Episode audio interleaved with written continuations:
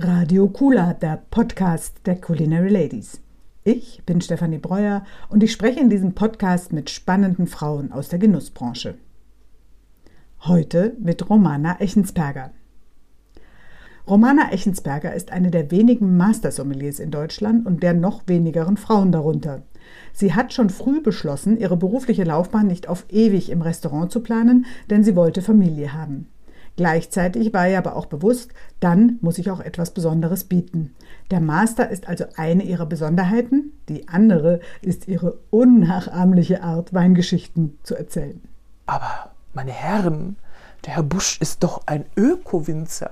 Worauf dann der Vorstandschef gesagt hat von dem Verband, aber meine Herren, ein bisschen mehr Öko tut uns doch allen gut. ja, Lachen gehört bei ihr immer dazu, auch bei ihrem aktuellen Herzensthema der Biodynamie.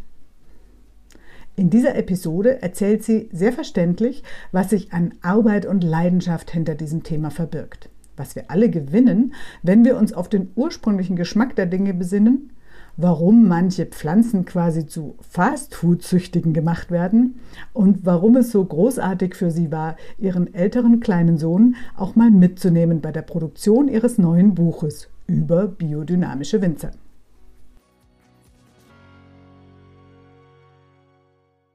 Romana, wenn man hört Biodynamik, Jawohl. dann finde ich, klingt es zunächst mal überhaupt nicht nach Genuss. Das klingt nach wahnsinniger Technik. Mhm. Aber Biodynamik ist jetzt dein Thema. Jawohl. Mhm. Was kann man darunter verstehen?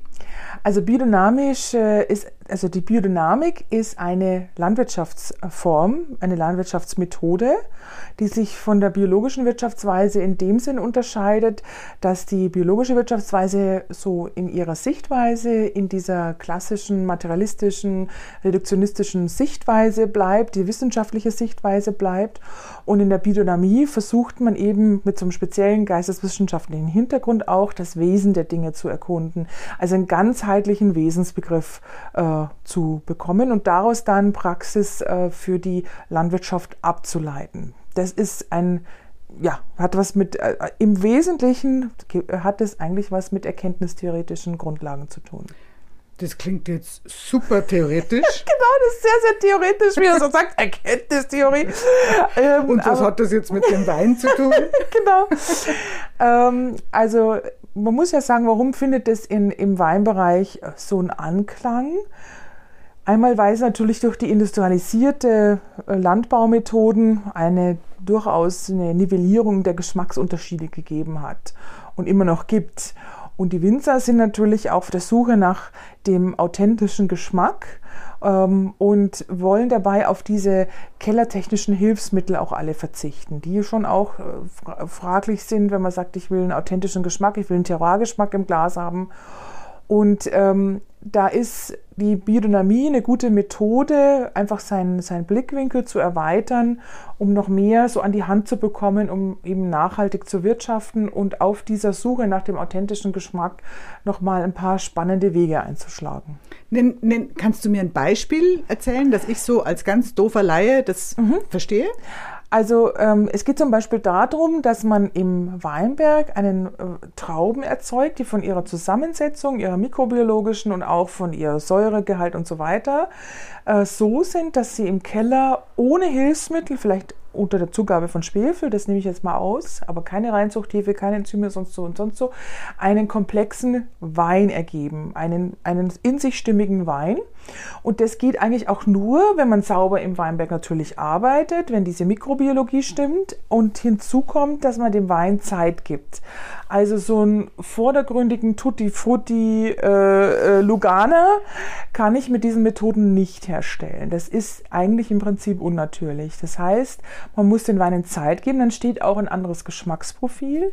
Das, die Weine sind nicht so dominiert von der Frucht, sondern leben schon auch von so einer Textur, von so einer Struktur.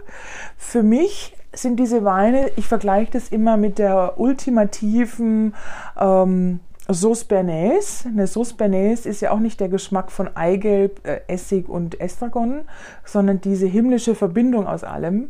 Und ich finde, dass die biodynamischen Weine, wenn die richtig gut gemacht sind, da gehört neben der Biodynamik auch sehr, sehr gutes agronomisches Fachwissen dazu, dass die so in, also eine, eine Struktur bilden, in der sich die Aromen einbinden und ein großes Ganzes werden. Wenn man oftmals, wenn man jetzt so ein billig äh, Lugana nimmt, dann schwebt der Duft über dem Wein und das ist irgendwie ja auch ein bisschen Tutti Frutti Larifari. Jetzt muss man ja auch tatsächlich sagen, also ähm, das klingt ja immer so, als ob das jetzt was völlig Neues wäre und das mhm. noch keiner macht. Und dann sagt man wieder bei Bio, weiß ich noch ganz am Anfang, auch Biobauern, die haben sich ja alle lächerlich gemacht. Ne? Also ja, da hat ja genau. jeder gesagt, was machst denn du da? Und das ja, wird ja nichts. Genau. Das hat sich unheimlich geändert. Jawohl. War das im Weinbau auch so? Natürlich, also gerade die Early Adopters, die in den 70ern, also ich habe ja so einen äh, Clemens Busch zum Beispiel zu dem Thema interviewt, der war einer der ersten.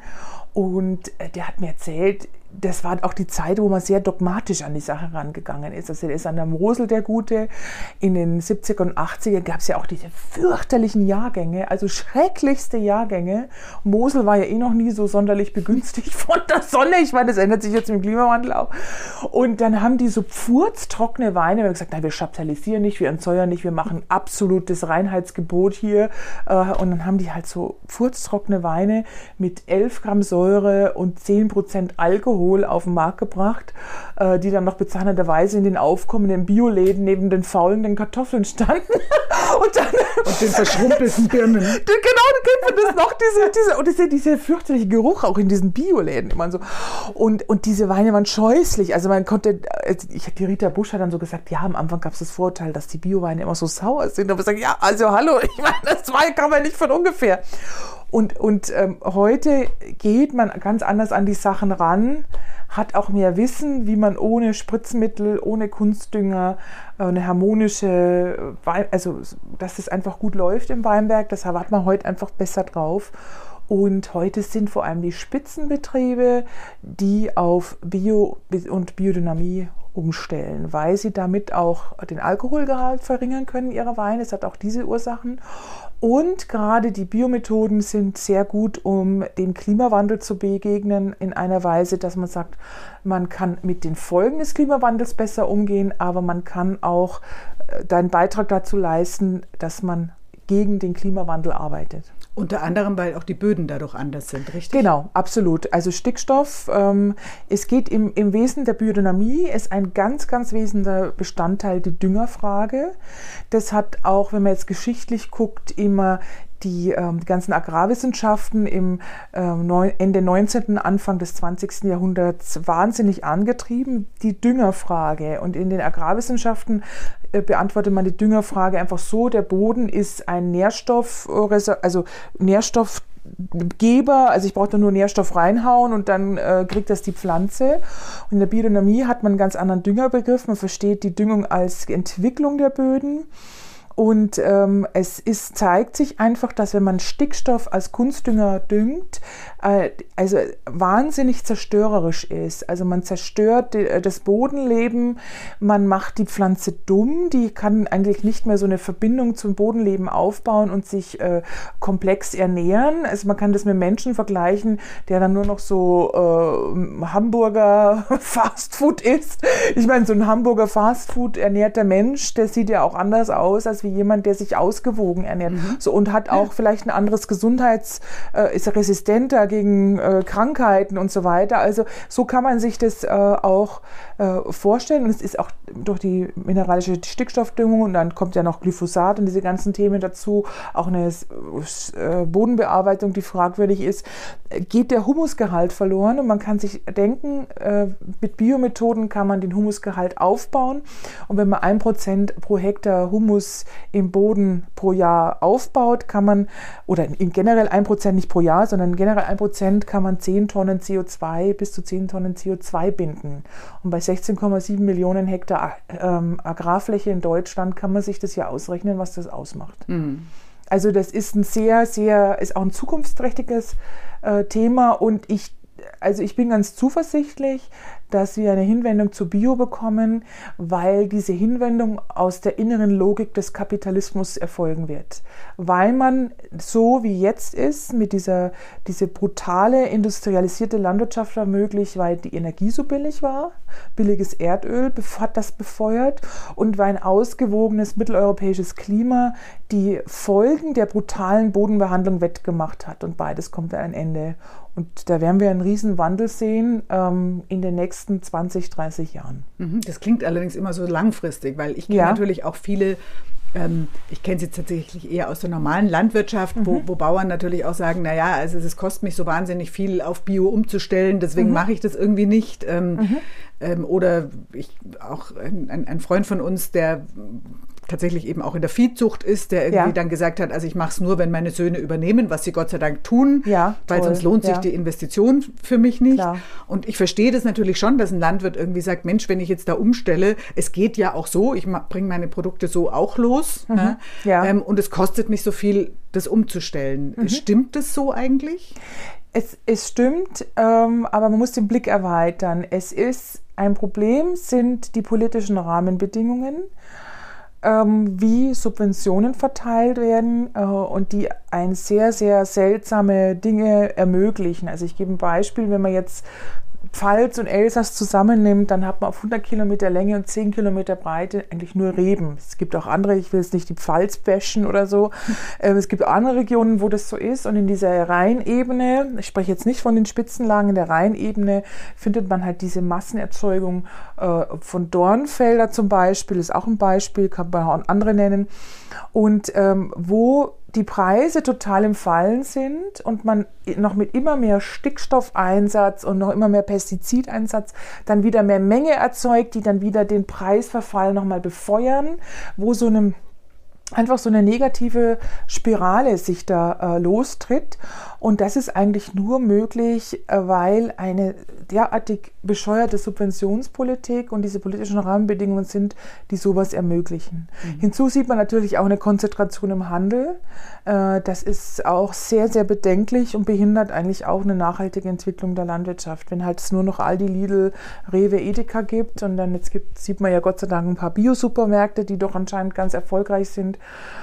das lässt ein bisschen hoffen. Aber wenn natürlich, ähm, also es ist ja Wahnsinn teilweise, wie diese Supermärkte mit ihren Lieferanten umgehen. Die bestellen heute 400 Salatköpfe, dann schneidet der Bauer die ab und dann kommt morgens der Anruf, nee, wir brauchen nur 100. Ich meine, was macht der dann mit den restlichen 300? Schmeißt er die dann weg? Weil die kann, ein Salatkopf, der abgeschnitten ist, den kann man ja jetzt nicht fünf Wochen liegen lassen oder so. Also da, das hat was definitiv mit diesen ganzen Rahmenbedingungen zu tun. Also letztendlich auch mit dem, was, was uns ja alle äh, betrifft, also in, in, in der Foodproduktion, in der Lebensmittelproduktion, genau. dass wir einfach irgendwann mal lernen müssen, ne, mhm. dass es nicht immer alles nur billig, billig gibt. Und mhm. wir gehen jetzt nicht an dieser Stelle darauf ein, dass man sagt, aber was macht die vierköpfige Familie aus Malzahn? Genau. Ne, ähm, weil das würde jetzt tatsächlich hier Nein, zu aber weit die Frage, führen. Die Frage ist doch die, warum der Wein so billig ist, der die Kosten der Erzeugung auf die Allgemeinheit abwälzt, also mit Nitratbelastung im Grundwasser, Insektensterben, Verlust von Biodiversität Qualität und dass nicht der Wein so günstig ist, dass äh, der nachhaltig erzeugt worden ist. Und ich habe nichts dagegen, wenn es beim Aldi einen Wein für drei Euro gibt oder für vier Euro. Aber es muss der Bio-Wein sein und nicht der, der die Umwelt belastet. Der belastet, ja. ja. ja. Ähm, also wie gesagt, ich glaube, da liegt noch vieles vor uns. Man hat immer so ein bisschen den Eindruck, ja, es hat sich schon vieles gebessert. Ich mhm. habe immer nur so ein bisschen die Befürchtung, dass wir da natürlich ein bisschen in einer Blase leben von Leuten, die sich tatsächlich ja. ständig mit dem Thema beschäftigen und das natürlich irgendwie sehen. Ja. ja. Aber ich glaube, da ist trotzdem noch wahnsinnig viel zu tun. Ein bisschen was, auch wenn es vielleicht auch nur das die Blasenleute ja. sehen, tut natürlich dein Buch dazu. Ja. Denn du hast äh, mal gesagt, das Thema findest du so spannend, dass ja. du gleich ein Buch dazu mhm. geschrieben genau. hast. Mhm. Und ich möchte da vorher sagen, was mich an dem Buch am meisten begeistert, ist, dass es sich einfach so schön liest. Also, mhm. weil ich glaube, nur so kannst du Leute begeistern. Ja. Du kannst Leute nur begeistern, wenn du sie unterhältst dabei ja. auch. Ja, ja also absolut, nicht, wenn du nur den Zeigefinger hast nee. oder sagst, das darfst du nicht und das darfst du nicht. Genau. Und erzähl doch mal, wie ist das Buch zustande gekommen und vielleicht auch mal ein paar deiner tollsten Erlebnisse, die du dabei hast. Absolut, hattest. ja, gerne.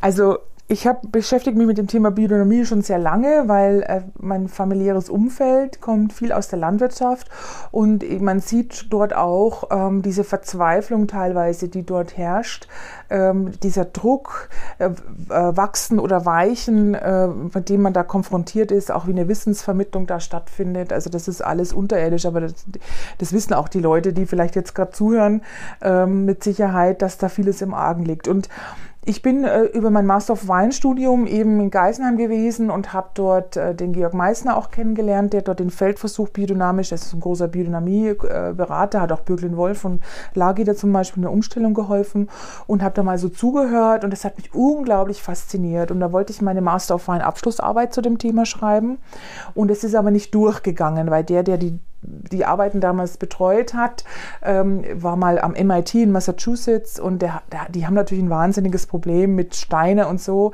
obwohl man heute auch nicht mehr die Biodynamie nur so auf Steine reduzieren kann. Das ist meines Erachtens auch ein Fehler, weil man ja 100 Jahre jetzt später ist und die eindeutig auch weiterentwickelt worden ist und neu durchdacht worden ist und so weiter. Aber das ist nochmal so ein anderes Thema. Und dann ähm, hatte ich irgendwie noch mal, ich wollte immer so ein Buch machen und das hat aber auch Zeit gebraucht, weil am Anfang, wenn man mit der Biodynamie, da ist man so wahnsinnig fasziniert und ist wie so verliebt und so und dann äh, fehlt einem vielleicht auch ein bisschen mal so diese Reflexionsfähigkeit. Äh, man muss sich länger damit beschäftigen und so und dann dachte ich mir so vor zwei Jahren, Mensch, jetzt, jetzt bin ich soweit, ich habe total Lust, das zu machen. Und meine PR-Agentin äh, äh, ist dann an einen sehr guten Verleger, kennt die auch persönlich, äh, der Andi Horn vom Westend Verlag, die das Thema sofort aufgegriffen haben und auch investiert haben, weil ich meine, heute so ein Buch rauszubringen, das ist ja alles mit so, so Small Budget und so.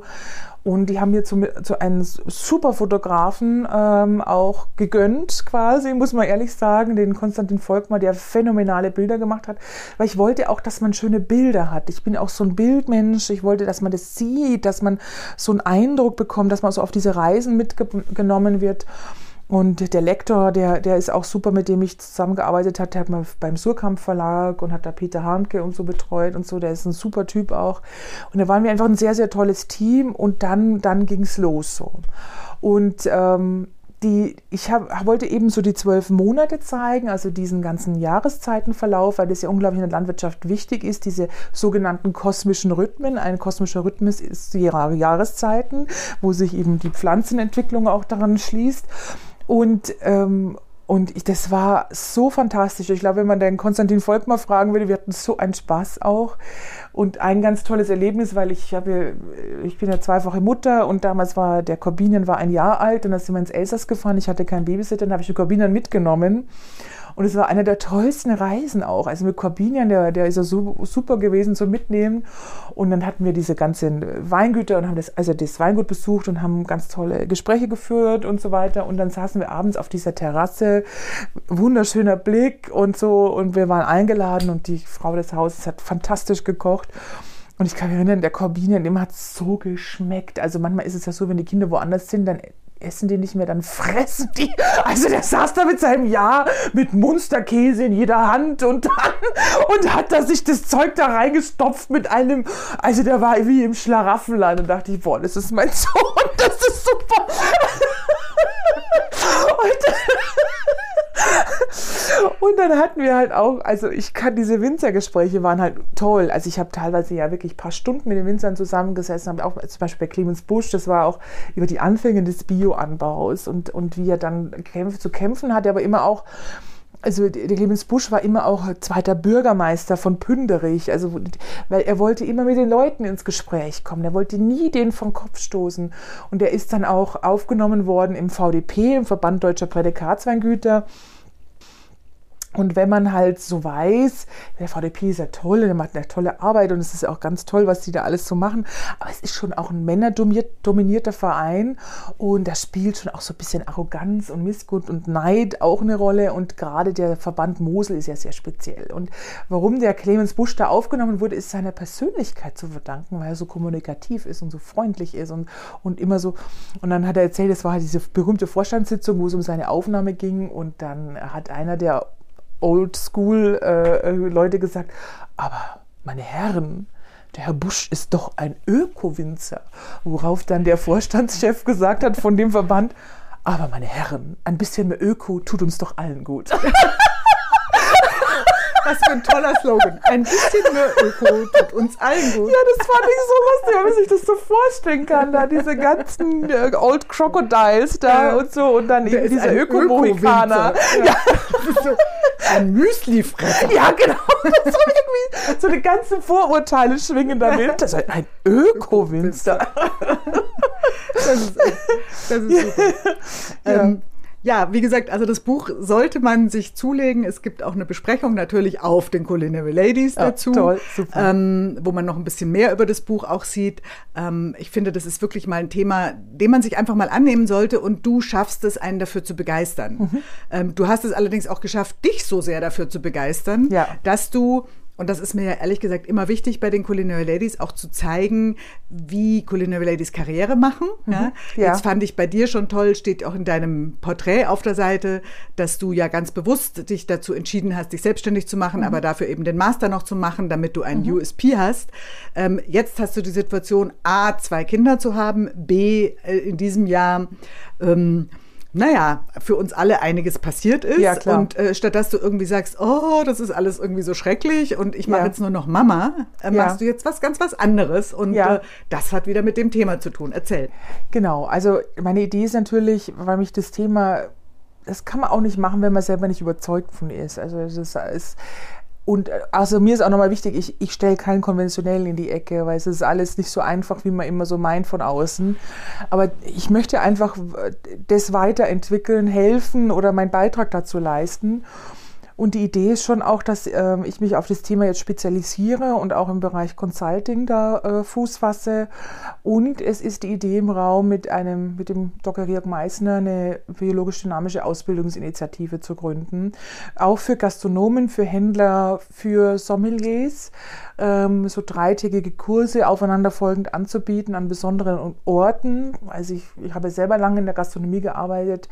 Ich glaube, dass das unglaublich schön wäre für, für diese Leute, die sonst ja nur Montag, Dienstag frei haben und immer so, weiß ich, ich immer so, immer auch in ihrer eigenen Blase sind mal woanders hinzukommen, an so einen Kraftort. Also es gibt zum Beispiel das St. Ulrich, das ist ein ehemaliges Kloster dort in, in der Nähe äh, im Badischen, äh, wo man einfach mal so rauskommt und sich inspirieren lassen kann und äh, auch mal zur Ruhe kommt und äh, auch wirklich ganz besonders gute Hintergrundinformationen zu dem Thema bekommt, aber darüber hinaus auch noch so Seelenfutter, also dass man vielleicht auch mal die Gelegenheit hat, bei dem Abendessen mit anderen spannenden Menschen mal zu reden, mit denen man sonst vielleicht nicht so, also dass man einfach einen Inspirationsort auch schafft. Das ist unsere, unsere Idee, äh, an der wir jetzt arbeiten und die wir im nächsten Jahr umsetzen wollen.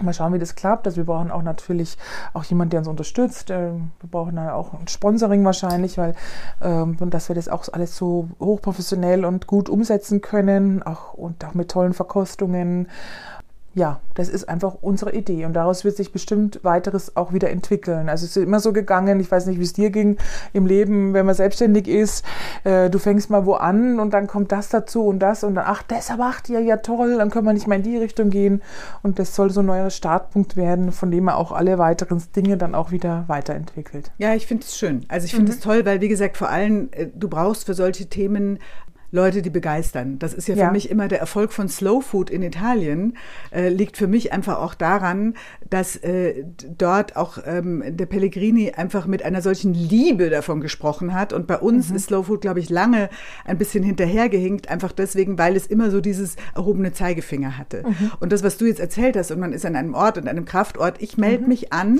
Super, ähm, super. wenn ich kein Winzer bin und keine Sommelier. Ähm, aber tatsächlich fände ich es ganz toll, wenn ihr sowas, wenn ihr schon dran denkt, sowas ja. auch interessierten Endverbrauchern mhm. erzählt, weil ich genau. glaube, dass die ganz tolle Botschafter sein können ja. oder Botschafterinnen sein Absolut. können, weil sie in ihrem Freundeskreis darüber reden mhm. können, weil die dann eben da sitzen und da ist dann nicht der Sommelier im, im großen Restaurant, der ihnen was mhm. erzählt, sondern weil du in deinem Freundeskreis sagst, boah, ich war da, das hat mich so begeistert und guck mal, ich habe Weine dabei und probiert die mal. Mhm. Und natürlich auch genau dieses heißt, die schmecken auch noch. Ja? ja? Also das ist jetzt nicht so diese Geschichte, wo man sagt, naja, eben, naja, äh, genau, ja, ich, ich, super, dass ich jetzt der Umwelt äh, was Gutes tue, aber ich würde ja mir gern auch noch was Gutes tun. Ja, klar. Also das fände ich toll, wenn, wenn mhm. ihr sowas irgendwie anbietet und vielleicht vielleicht können wir auch mal einen Culinary Ladies äh, absolut, irgendwie machen. Absolut. Das fände ich, fänd ich auch toll. Ja. Ähm, aber zunächst mal sollten die Leute dein Buch kaufen. Sie sollten dein Porträt auf der Seite lesen. Sie sollten das über das Buch auf der Seite lesen.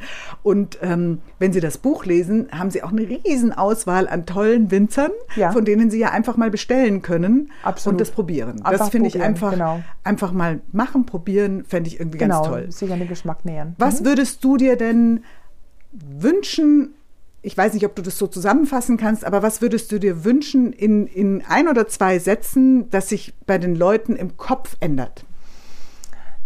Ich würde sagen, Geschmack ist politisch.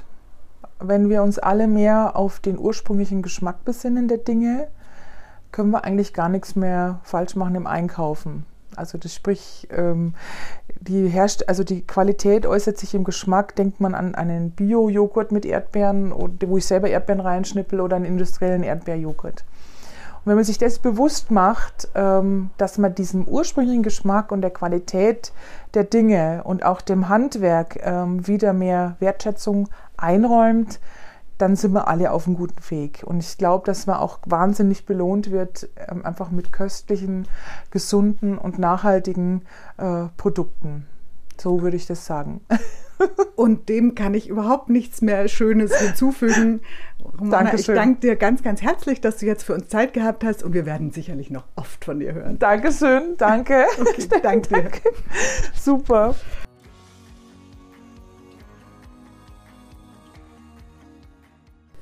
Wenn euch diese Episode gefallen hat, erzählt anderen davon und abonniert Kula Radio, den Podcast der Culinary Ladies. Schaut auf der Webseite www.culinary-ladies.de vorbei, um weitere Geschichten und Themen rund um die wunderbarsten Frauen der Genussbranche zu finden. Es gibt übrigens auch einen Newsletter. Oder abonniert unsere Social-Media-Kanäle. Denn je mehr ihr von uns sprecht, desto sichtbarer, hörbarer, erlebbarer werden wir. Und dann wird es wahr. Culinary Ladies Rock the World.